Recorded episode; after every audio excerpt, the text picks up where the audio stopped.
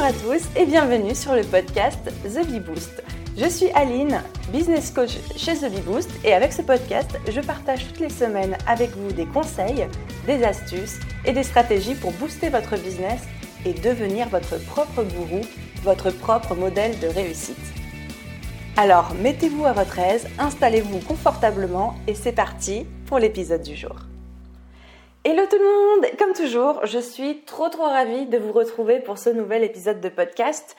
J'espère que vous allez bien, j'espère que vous avez la pêche, que tout se passe bien pour vous dans vos projets euh, en ce moment, que vous accomplissez vos objectifs, que les choses se débloquent, que des opportunités merveilleuses arrivent. Bref, je vous souhaite tout de bon pour euh, cette rentrée parce que euh, nous sommes encore mi-septembre au moment où j'enregistre ce podcast.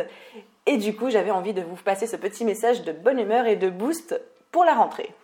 Aujourd'hui, j'ai envie de vous parler d'un nouveau sujet qui est le syndrome de l'objet brillant. Je ne sais pas si vous connaissez cette notion, sinon il n'y a pas de souci, hein. de toute façon je vous ferai un petit rappel et tout. Si oui, peut-être que vous connaissez, que vous êtes un peu intrigué ou peut-être que vous savez que vous êtes complètement là-dedans. Bref, dans tous les cas, j'ai envie de vous parler de ça aujourd'hui. Pourquoi? Eh bien tout simplement parce que j'en avais parlé un petit peu dans la newsletter que j'ai envoyée lundi dernier à mes contacts. Donc pour ceux qui ne savent pas, j'ai une newsletter que j'envoie tous les lundis matins à ma liste email et en fait dedans je partage, euh, des, réflexions autour de l'entrepreneuriat, des conseils, des astuces, des stratégies. C'est du contenu inédit, hein, c'est-à-dire c'est du contenu que je ne mets jamais sur mon blog ou que, dont je parle jamais en podcast, sauf là, aujourd'hui, bah forcément, il, va y avoir un lien. Si ça vous intéresse de, de recevoir ces emails, vous avez le lien pour vous inscrire dans la description de cet épisode. Bref, tout ça pour dire, j'ai parlé du syndrome de l'objet brillant euh, de manière assez, euh, courte, hein, parce que mes mails sont pas très longs, de manière assez courte dans la newsletter de lundi, et je me suis rendu compte d'un truc que je n'avais pas vu venir. Parce que pour moi, j'étais très contente de mon mail, je le trouvais très bien, j'étais contente des images que j'avais trouvées, la manière dont j'expliquais, des astuces que je donnais pour combattre, pour combattre euh, ce syndrome de l'objet brillant. Et il s'est passé un truc que j'avais pas vu venir. C'est que j'ai eu deux fois plus de désinscriptions que d'habitude.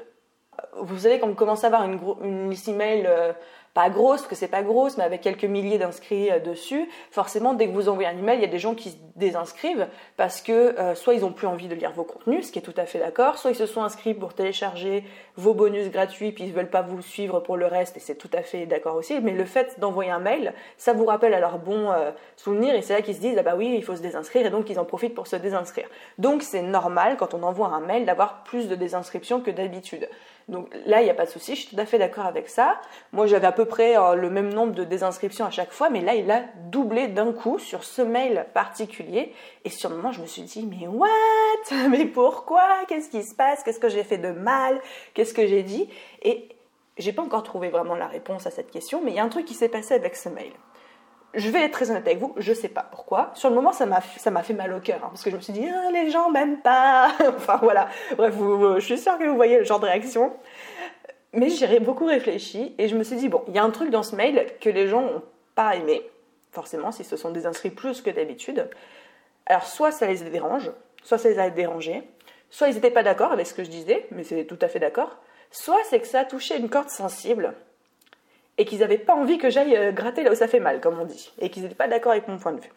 Et je me suis dit, pour moi, j'ai envie de partir sur cette dernière hypothèse et de creuser un peu plus la situation. Parce que moi, j'aime bien quand je sens que je touche une corde sensible. C'est aussi pour comme ça que je fais en coaching.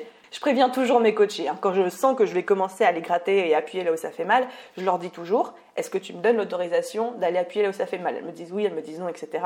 Mais donc là, j'ai senti qu'il y avait un truc un truc qui passait pas avec ce, avec ce sujet et j'ai décidé de faire un podcast beaucoup plus détaillé sur le sujet en allant en profondeur, en poussant la réflexion plus loin au sujet du syndrome de l'objet brillant pour partager avec vous toute ma vision dessus et surtout comment s'en débarrasser, comment l'interpréter, comment le comprendre, comprendre son mécanisme et ensuite comment le traiter, s'en débarrasser, etc. Et je suis sûre que c'est quelque chose qui peut vraiment vous être utile dans votre business au quotidien pour rester aligné avec vos objectifs, concentrer sur leur réalisation et pas vous paumer dans des trous de lapin ou partir dans plein de directions Et si vous êtes un petit peu du genre à avoir un objectif, puis dès qu'il y en a un autre qui croise votre route, vous lui courez après, puis encore un autre qui croise votre route et vous courez après, puis du coup vous avez 50 000 objectifs et vous savez plus quoi faire, et vous commencez tout et vous terminez rien, si vous êtes un petit peu comme ça, et j'étais comme ça avant, cet épisode va beaucoup vous plaire.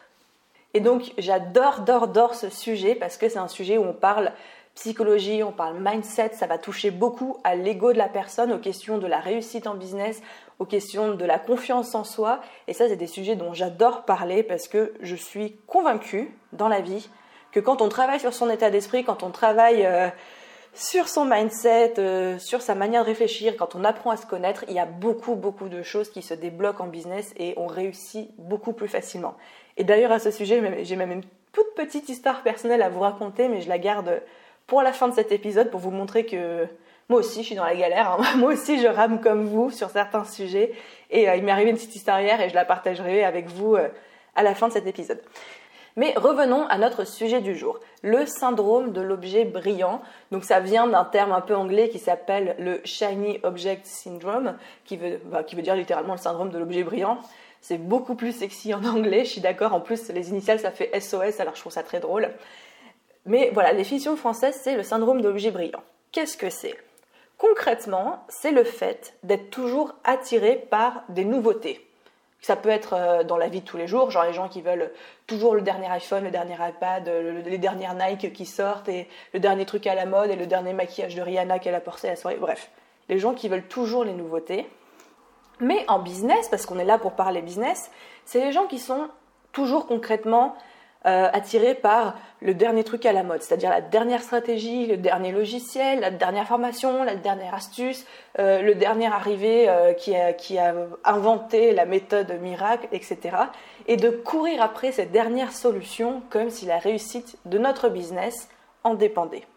Par exemple, j'adore les exemples. Imaginez quelqu'un qui, au lieu de se concentrer sur son objectif à 3 mois, à 6 mois, Qu'est-ce qu'il fait? Eh ben, il rejoint un réseau de networking, il lance une nouvelle offre alors que les anciennes ne sont pas encore terminées ou même pas encore complètement bookées, ou il refait encore son site internet, ou il refait encore son identité visuelle, ou il change encore son client idéal, ou il achète encore des nouvelles formations, mais des formations qu'il ne finit même pas, ou qu'il ne met pas en action, ou alors il cherche des nouveaux blogs, et il écoute tous les podcasts, et il est sur toutes les chaînes YouTube, et, et voilà, ça continue encore et encore et encore et encore. Résultat des courses, on commence souvent plein de choses, on s'éparpille de partout et un beau jour, on se réveille comme une fleur et on se rend compte qu'on est perdu, qu'on ne sait plus où aller et qu'au final, on a surtout fait du surplace. C'est-à-dire, on avait l'impression de faire plein de trucs et de mettre plein de trucs en place, mais au final, on a fait un peu comme les hamsters dans les roues là, on s'est épuisé à courir, courir, courir et au final, on n'a pas bougé d'un millimètre. Sans compter le fait que c'est souvent aussi désastreux pour notre porte-monnaie et notre productivité. Donc c'est ça le syndrome de l'objet brillant, c'est d'être attiré par le dernier truc euh, qui, va nous scintiller sous le regard et qui va nous euh, déconcentrer et nous faire perdre notre focus sur notre objectif principal. Donc si vous vous reconnaissez dans tout ce que je viens de dire, vous ne vous inquiétez pas, c'est parfaitement normal et non, ce n'est pas grave. Je pense, sincèrement, c'est mon avis, mais je pense que tous les entrepreneurs sont concernés à un moment ou à un autre par le syndrome de l'objet brillant. Et déjà, en prendre conscience, c'est un gros pas et c'est la première étape. C'est très important. Moi-même, ça a été vraiment un vrai problème avec moi. Par exemple, tout simplement, quand j'ai lancé mon studio photo, eh ben, j'ai dépensé peut-être entre ouais, 5 ou 6 000 euros de matériel photo pour équiper mon studio, etc. Et avant de me rendre compte qu'en fait, je préférais shooter en extérieur et que j'avais besoin que euh, d'un petit réflecteur à 30 euros, quoi. Ou encore plus récemment, quand j'ai lancé le podcast, donc il y a un, peu moins d'un an maintenant, il y a 9 ou 10 mois peut-être, eh bien, euh, je voyais tout le monde avec le gros micro, vous savez, le Yeti, c'est le gros, les gros micros de toutes les couleurs qui font un peu vintage, qu'on voit de partout sur les photos et que tous les podcasters ils ont. J'ai acheté ça, le truc qui coûte 100, 120 euros, avant de me rendre compte qu'en fait, je préfère avoir mon dictaphone à la main parce que moi, pour enregistrer mon podcast, vous le savez si vous m'écoutez depuis le début, mais j'ai besoin de courir, j'ai besoin de sauter, j'ai besoin de marcher, je suis essoufflée, mais j'ai besoin de bouger. Et donc euh, être immobilisé derrière un bureau avec euh, un gros micro, avec un câble et, qui m'empêche de gigoter, c'est pas du tout mon truc. Et donc là, pour moi, c'est Typiquement, j'étais victime du syndrome de l'objet brillant. J'ai vu un nouveau truc que tout le monde avait et qui était cool, où j'ai lancé mon studio photo et je voulais l'équiper et, j'ai acheté plein de matériel trop cher et tout, alors que c'était pas ce dont j'avais besoin, ce n'était pas aligné ni avec moi, ni avec mes objectifs. Donc le syndrome de l'objet brillant, ce n'est pas un manque de focus de votre part, ce n'est pas forcément un défaut. Ça veut juste dire que si vous êtes du style à donner la tête de partout, vous êtes créatif, vous avez plein d'idées. Ça, c'est une bonne chose, c'est pas une mauvaise chose. En fait, c'est un fait, c'est juste neutre. C'est vous êtes créatif, vous avez plein d'idées. Par contre, pour avancer, il va falloir prendre l'action, enfin, il va falloir vous mettre en action et surtout, il va falloir comprendre pourquoi est-ce que vous ressentez ça Pourquoi est-ce que vous ressentez ce besoin de toujours attraper tout ce qui se met à portée de main en fait Parce que c'est un petit peu ça l'image. Et voilà, comprendre pourquoi vous ressentez ça. Alors pourquoi est-ce qu'on ressent ce syndrome de l'objet brillant? J'ai beaucoup réfléchi, j'ai découpé ça en trois faits, enfin en trois grandes idées. La première pour moi, c'est l'effet de mode. Il faut savoir que euh, l'entrepreneuriat, c'est un peu comme la mode, et l'exemple que je vais vous donner, c'est l'exemple que j'ai donné dans ma newsletter, c'est qu'il y a des nouvelles tendances, comme la mode, qui sortent tout le temps et parfois improbables. Par exemple, la saison dernière, au niveau mode, il y a eu le grand retour des bananes. Vous voyez les trucs qu'on avait quand on était petit, les kawaii sous forme de bananes qu'on attachait autour de notre taille? Les bananes sont revenues à la mode. Pas les kawaii bananes, mais les bananes. Qui aurait pu s'en douter? Personne. Mais il y a aussi des basiques. dans la mode, il y a des basiques qui ne changent pas, le petit t-shirt blanc ou la petite robe noire. Ça, ce sont des intemporels. Alors il va falloir pouvoir être capable d'identifier la petite robe noire de votre business, à quel moment le produit que vous allez acheter ou que vous avez envie d'acheter, c'est une petite robe noire, c'est un intemporel, quelque chose qui va toujours vous servir, que vous pourrez toujours remettre, ou est-ce que c'est une banane? Ou est-ce que c'est une nouveauté, tendance Est-ce que vous êtes victime de l'effet de mode? Et c'est pas grave. Moi-même, j'ai acheté une banane, les amis. Je l'ai achetée, je la porte, je suis contente. Mais j'ai fait la décision en connaissance de cause. J'ai dit, ok, j'ai acheté ma banane, je la porte. Mais je pense que dans 5 ou 10 ans, je la porterai plus, ma banane. Mais je le savais, c'était clair. Mais je ne me suis pas sentie obligée d'acheter la banane parce que c'était un truc à la mode. C'est un choix que j'ai fait en toute conscience. Et je sais aussi que j'ai ma rangée de petites robes noires dans euh, ma penderie qui est là pour moi et qui sera, elles en tout cas, elles seront sûrement encore là dans 5 ou 10 ans, si je prends pas de poids, ou si j'en perds pas trop non plus. Bref, vous avez compris l'idée. Donc, quand vous commencez à avoir très envie d'acheter quelque chose qu'on vous a mis euh, sous le nez, demandez-vous est-ce que c'est une banane ou est-ce que c'est une petite robe noire? Faites votre choix. Vous pouvez l'acheter dans les deux cas. Faites votre choix en toute connaissance de cause. Et c'est normal de vouloir la dernière nouveauté. C'est normal parce qu'on vous la vend. Et en plus, en business, ça touche quelque chose de très sensible en nous. Généralement, quand les gens cherchent à nous vendre en business un logiciel, un coaching, une formation, un produit, euh, une solution, etc., c'est ils nous la vendent de manière à dire c'est l'outil qui va euh, assurer votre réussite. Et c'est pour ça que c'est aussi dur de résister, qu'on a autant envie de l'acheter, parce que ça touche quelque chose qui est très sensible et qui est extrêmement douloureux en nous. C'est notre peur de l'échec et de toutes les conséquences qu'un échec aurait, c'est-à-dire le regard des autres, les difficultés financières, la culpabilité, l'autoflagellation qui va avec la culpabilité, etc. Et là, on retourne dans le truc du client idéal que je passe mon temps à vous répéter, qui est de, quand on veut vendre un produit à son client idéal, il faut connaître ses faiblesses, dans le sens connaître ce qui le garde d'éveiller la nuit.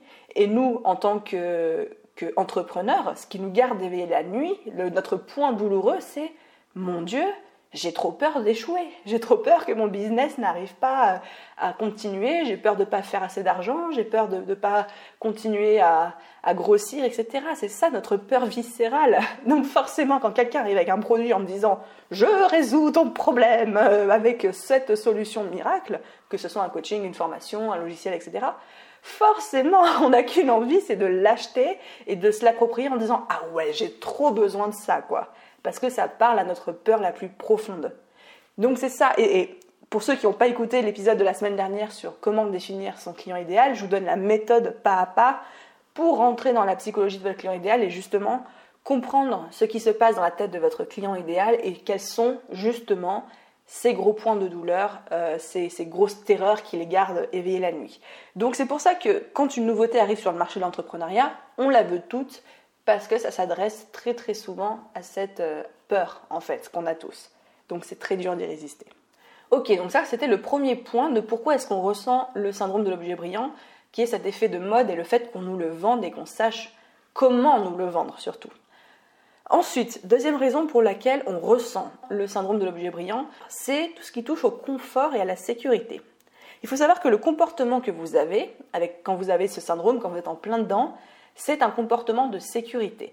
Il s'agit pour vous, quand vous achetez, quand vous faites euh, plein d'actions, mais pas vraiment celles que vous devriez faire, quand vous achetez plein de trucs, etc., vous êtes dans la sécurité. C'est-à-dire que vous faites des actions, acheter un produit ou, ou faire des choses dans votre business qui ne sont pas vraiment importantes, comme refaire une énième fois votre identité visuelle, c'est des actions qui vous procurent un sentiment de sécurité et surtout de facilité. Parce qu'effectivement, c'est beaucoup plus facile d'acheter une énième formation qu'on ne mettra jamais en action, plutôt que de sortir dehors et aller parler à des gens et vendre votre business, quoi. Effectivement, c'est plus facile. Et surtout, ça vous évite, encore une fois, quand vous êtes dans un syndrome de l'objet brillant, ça vous évite de vous concentrer sur votre prochain gros objectif, celui qui vous fera vraiment avancer. Mais généralement, c'est quelque chose qu'on redoute parce que c'est quelque chose qui nous fait sortir de notre zone de confort.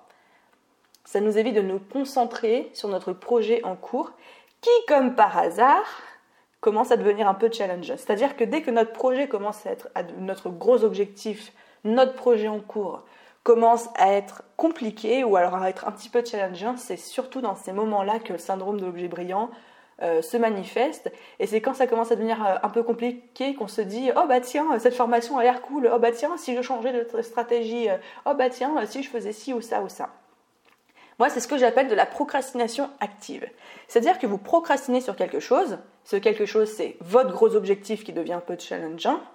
Mais que comme vous vous occupez en faisant plein d'autres petits trucs ou en achetant plein d'autres petits trucs qui, eux, ne font pas peur, vous avez quand même l'impression d'avancer, d'être efficace alors qu'en vérité, pas du tout. En fait, c'est juste, euh, voilà, vous, vous, tournez autour du pot à rose en disant, tiens, il y a d'autres fleurs par-ci, par-là et tout, au lieu de vous concentrer sur le vrai problème. Procrastination active, les amis. Donc ça, c'était le deuxième point du pourquoi on ressent le syndrome de l'objet brillant, qui est le sentiment de confort et de sécurité qu'on a tendance, comme tout être humain, à chercher avant tout et avant même la progression de notre business. Et ensuite, le troisième point, c'est la peur de l'échec on a tellement peur, on en a déjà un peu parlé avant, mais on a tellement peur d'échouer. On a tellement peur de ne pas y arriver. On a tellement pas confiance en nous que du coup on court après la moindre solution qui arrive sur le marché. On a envie de penser que quelque chose d'extérieur va faire le travail à notre place et s'occuper de notre réussite à notre place. Que ce soit une personne, une formation, un outil, un logiciel, une nouvelle identité visuelle, etc. Mais on sait au fond de nous, enfin je veux dire, vous n'êtes pas idiot, vous savez au fond de vous que ce n'est pas le cas, mais c'est plus fort que vous, vous cherchez une solution qui rendra le processus moins douloureux, moins challengeant, moins perturbant pour vous. Et encore une fois, c'est normal de réagir de cette manière parce que oui, ça fait peur d'être en business tout seul. C'est très facile et rassurant de se dire que quelque chose ou quelqu'un va nous prendre par la main, va faire les choses à notre place ou va rendre le, processus beaucoup plus facile. Donc c'est normal de penser comme ça, mais tout le monde, même moi, je pense comme ça. Mais il faut en avoir conscience, avoir conscience qu'un syndrome de l'objet brillant, c'est votre peur de l'échec aussi qui s'exprime. Du coup, ça m'amène au point suivant qui est de comment réagir quand on se prend un syndrome de l'objet brillant en pleine poire. Parce que c'est bien beau de savoir pourquoi, qu'est-ce que c'est, pourquoi est-ce qu'on éprouve, etc. Vous allez me dire, ok Aline, on a compris, mais concrètement, comment on se débarrasse de cette grosse merde, tu vois Je vais vous dire cinq manières de le faire. La première manière de réagir quand on se prend un syndrome de l'objet brillant en pleine figure, c'est déjà de se reconcentrer sur vos objectifs et vos valeurs. C'est quoi votre objectif à long terme? Et une fois que vous avez ça en tête, est-ce que cette euh, chose que vous avez envie d'acheter, que vous soupçonnez très fortement être un syndrome de l'objet brillant, est-ce que cette chose s'inscrit vraiment dans cette démarche? Est-ce que c'est aligné avec vos valeurs? Genre vraiment beaucoup? Est-ce que c'est aligné avec votre objectif? Est-ce que ça vous correspond vraiment? Par exemple, des fois, il y a des outils, des logiciels en ligne qui sortent et puis vous avez envie de sauter dessus, mais en fait, non, ça ne vous correspond pas. Si euh, moi je sais que je suis énormément dans la simplicité, la facilité d'utilisation, je ne pourrai jamais euh, investir dans un produit ou une solution informatique qui n'est pas simple d'utilisation pour mes clients et qui n'est pas hyper intuitif. Et ça a être trois fois moins cher, avec 50 euh, 000 fonctionnalités en plus, si c'est pas aligné avec mes valeurs, c'est-à-dire la simplicité, l'efficacité, je ne vais pas partir là-dedans aussi tentant que ça puisse être pour moi.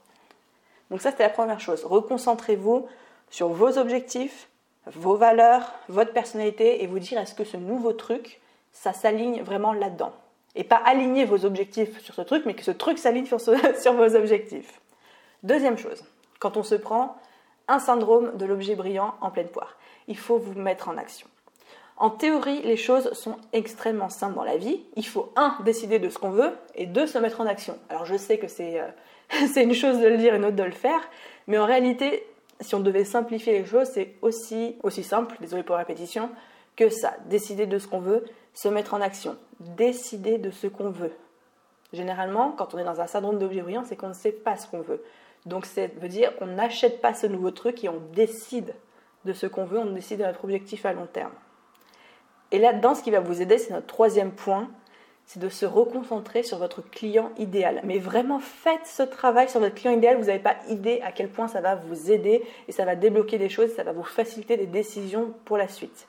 C'est très important de le connaître et pour savoir ce qu'il lui faut à lui, pas à vous, mais à lui. Est-ce qu'il écoute des podcasts? Parce que sinon, c'est pas la peine d'acheter un gros micro. Est-ce qu'il passe du, temps sur YouTube? Sinon, c'est pas le cas d'acheter une nouvelle caméra ou un truc trop bien. Est-ce qu'il va vraiment en networking? Parce que sinon, c'est pas la peine de payer 1000 euros votre BNI.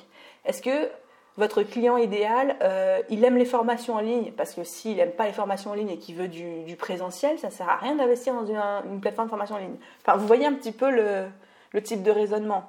Et on aura beau vous dire, mais si ce, ce truc-là, cette nouvelle caméra, ce nouveau micro et tout, si c'est pas aligné avec votre client idéal, ni avec votre objectif, ça a beau vous faire très envie, c'est pas ce qu'il vous faut. Donc en regardant les choses du point de vue de votre client idéal, vous allez toujours éviter de vous éparpiller dans des chemins improbables, de tomber dans ce que moi j'appelle les euh, trous de lapin. Ensuite, quatrième chose à faire lorsqu'on est victime d'un syndrome de l'objet brillant ou en prévention du syndrome de l'objet brillant, c'est de faire ce qu'on appelle une content detox, c'est-à-dire pour vous expliquer un petit peu, c'est très dur de se focaliser sur un seul objectif quand vous avez 50 000 opportunités euh, par jour qui se présentent. Déjà que dans votre tête, c'est déjà assez compliqué comme ça, vous avez tendance à avoir beaucoup trop d'idées, mais si en plus vous, subissez l'influence de tout le monde, que ce soit sur les réseaux sociaux, dans les mails, euh, en vrai, euh, enfin tout ce que vous voulez, c'est impossible de s'en sortir. Et effectivement, que vous allez avoir envie de tout faire et machin, et puis vous allez choisir une stratégie, mais machin va dire que c'est bien, et truc va dire que c'est pas bien, et bidule va dire que c'est, plus à, jour. Et puis de toute façon, quelle que soit la stratégie, l'objectif, le choix que vous allez faire, il y aura toujours des gens pour vous dire que c'est pas le bon choix. Ça, c'est, euh, la vie. La vie est comme ça. Donc la solution, c'est de faire le, le content detox, c'est-à-dire de faire le tri. Faire le tri dans vos newsletters, dans les podcasts que vous écoutez, de, supprimer euh, les notifs, email, Instagram, Facebook de votre téléphone, de choisir consciemment les personnes que vous suivez. Moi, je veux que même ce podcast que vous êtes en train d'écouter, s'il n'est pas 100% aligné avec votre vision, vos valeurs, vos objectifs, mais arrêtez de l'écouter, ça sert à rien. Arrêtez d'écouter 50 euh, 000 podcasts et de prendre 50 000 avis. Prenez trois avis de trois personnes qui vous correspondent et qui correspondent à vos valeurs, à vos objectifs, à ce que vous voulez accomplir et concentrez-vous là-dessus. Moi, il y a un concept que j'adore qui touche un petit peu à ça. C'est, euh, je crois que c'était Antoine BM qui en avait parlé dans un podcast et, depuis, j'arrête pas de reciter l'idée parce que je trouve que c'est, du génie. C'est l'idée de se construire un écosystème du succès, c'est-à-dire de choisir 3, 4, 5 grands max, mais plutôt 3 ou 4 personnes qui représentent là où vous voulez aller, les valeurs que vous voulez incarner, et ces personnes-là, vous les suivez, vous vous abonnez à tout leur contenu. Mail, podcast, vidéo, blog, newsletter, enfin tout ce que vous voulez. Mais juste ces quatre personnes-là. Et vous vous imprégnez. Tous les jours, vous écoutez, vous regardez, vous consommez leur contenu. Ça sert à rien d'écouter 800 000 podcasts. Ça sert à rien de regarder 800 000 vidéos. Concentrez-vous sur un truc, imprégnez-vous de ces gens, c'est ce qui deviennent vos mentors, construisez votre écosystème du succès et foncez, foncez, foncez, foncez quoi.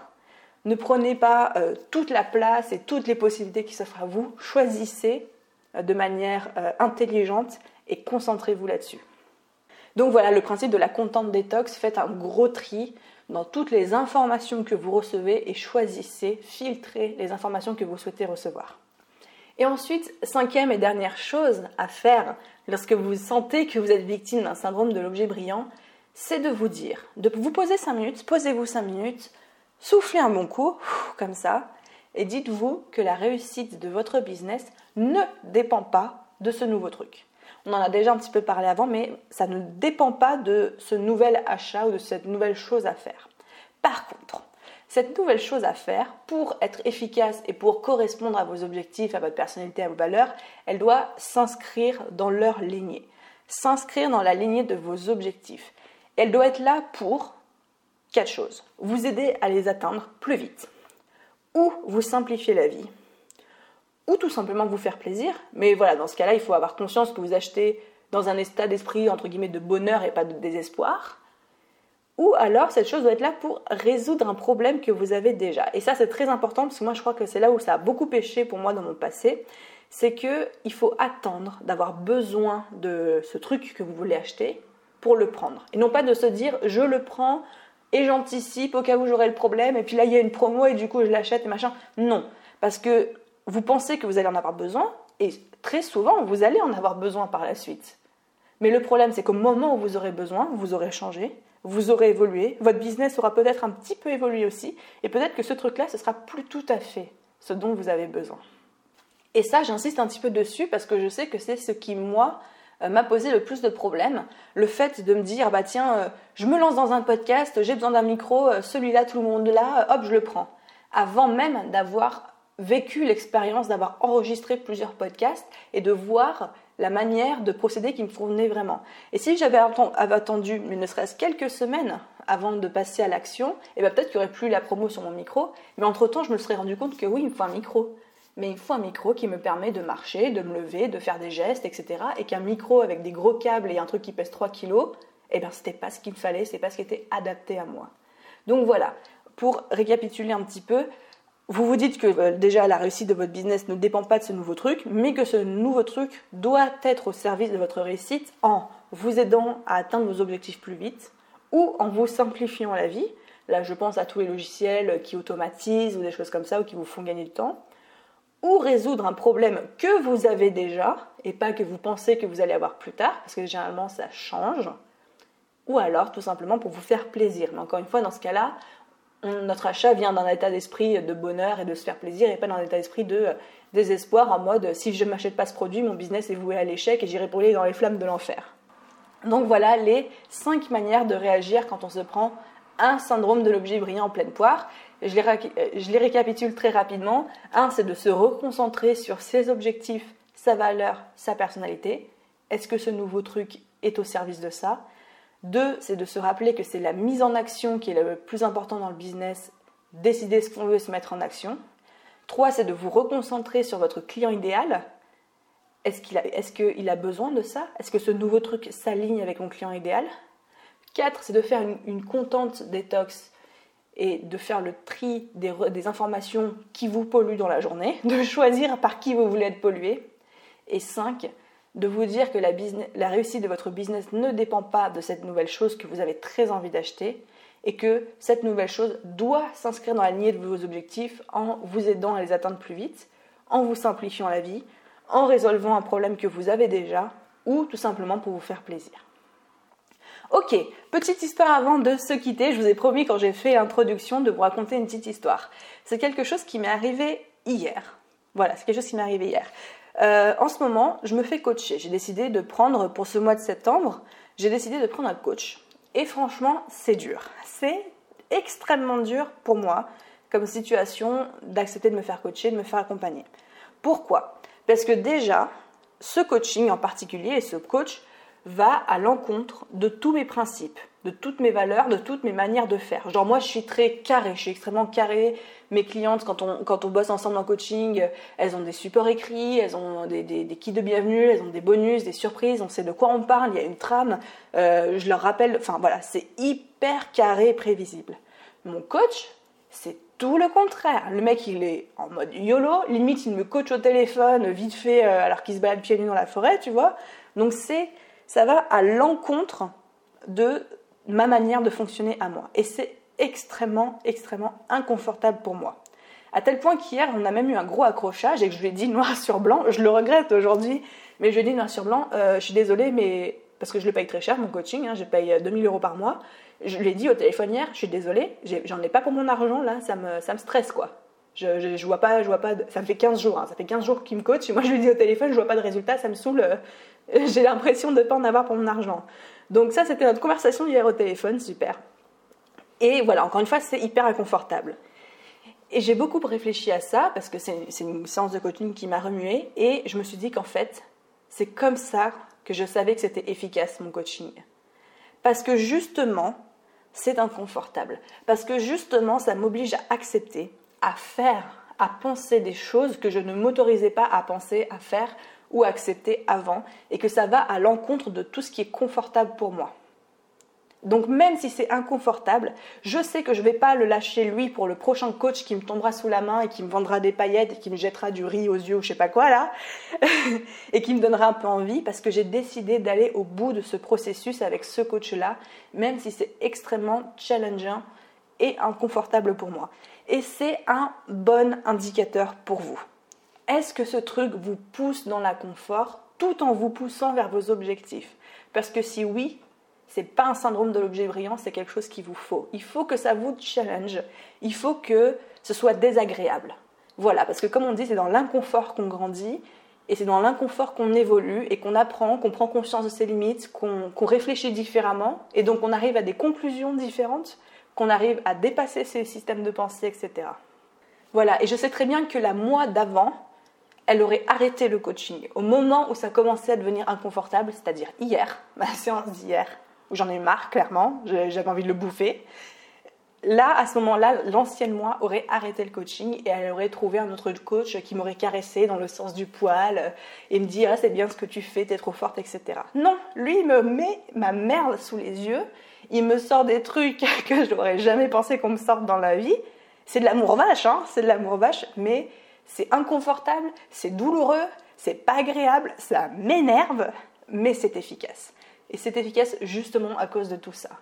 Donc voilà, c'était la petite histoire que je voulais partager avec vous pour vous montrer la différence entre une bonne décision pour votre business et une décision qui relève plutôt du syndrome de l'objet brillant. Et voilà donc les amis, tout ce que je pouvais vous dire euh, au sujet du syndrome de l'objet brillant. Encore une fois, c'est un sujet que je trouve extrêmement passionnant parce que vraiment, le fait de vouloir acheter tout ce qui nous tombe sous la main ou de vouloir faire tout ce qui nous, toutes les opportunités, etc., vous avez bien compris, c'est que la partie émergée de l'iceberg et qu'en dessous, sur la partie immergée, il y a beaucoup, beaucoup de tenants, d'aboutissants, de questions d'ego, de confiance en soi, de peur de l'échec. Et je trouve passionnant de commencer à décortiquer ça et commencer à comprendre les mécanismes, les enjeux et les rouages de tout ça. Donc c'est un épisode aujourd'hui j'ai eu extrêmement de plaisir euh, à, concocter, à écrire et à vous enregistrer. J'espère que ça vous plaira autant que moi ça me plaît. Et encore une fois, si ça vient vous titiller ou si vous avez des réactions un petit peu euh, violentes par rapport à tout ce que je vous dis, eh, il y a moyen de vous demander si c'est parce que euh, c'est pas au contraire ce que vous n'avez pas envie d'entendre, mais ce que si c'est ce que vous n'avez pas envie, mais que vous avez besoin d'entendre. Comme moi, ce que j'ai pas envie d'entendre en coaching, mais que j'ai besoin qu'on me dise, et je commence à en prendre tout doucement conscience de mon côté. Voilà, c'est fini pour l'épisode d'aujourd'hui. Merci, merci euh, de m'avoir écouté jusqu'au bout. C'est vraiment un plaisir d'échanger avec vous à chaque fois. Encore une fois, comme je disais dans l'introduction de cet épisode, si vous êtes intéressé pour recevoir mes mails tous euh, les lundis matins avec mes réflexions, mes stratégies, mes astuces, vous avez le lien dans la description de cet épisode pour vous inscrire. Quant à moi, je vous souhaite une excellente journée, soirée, après-midi, nuit, où que vous êtes, où que vous soyez, quelle que soit la date à laquelle vous m'écoutez. Et je vous dis à la semaine prochaine dans un prochain épisode.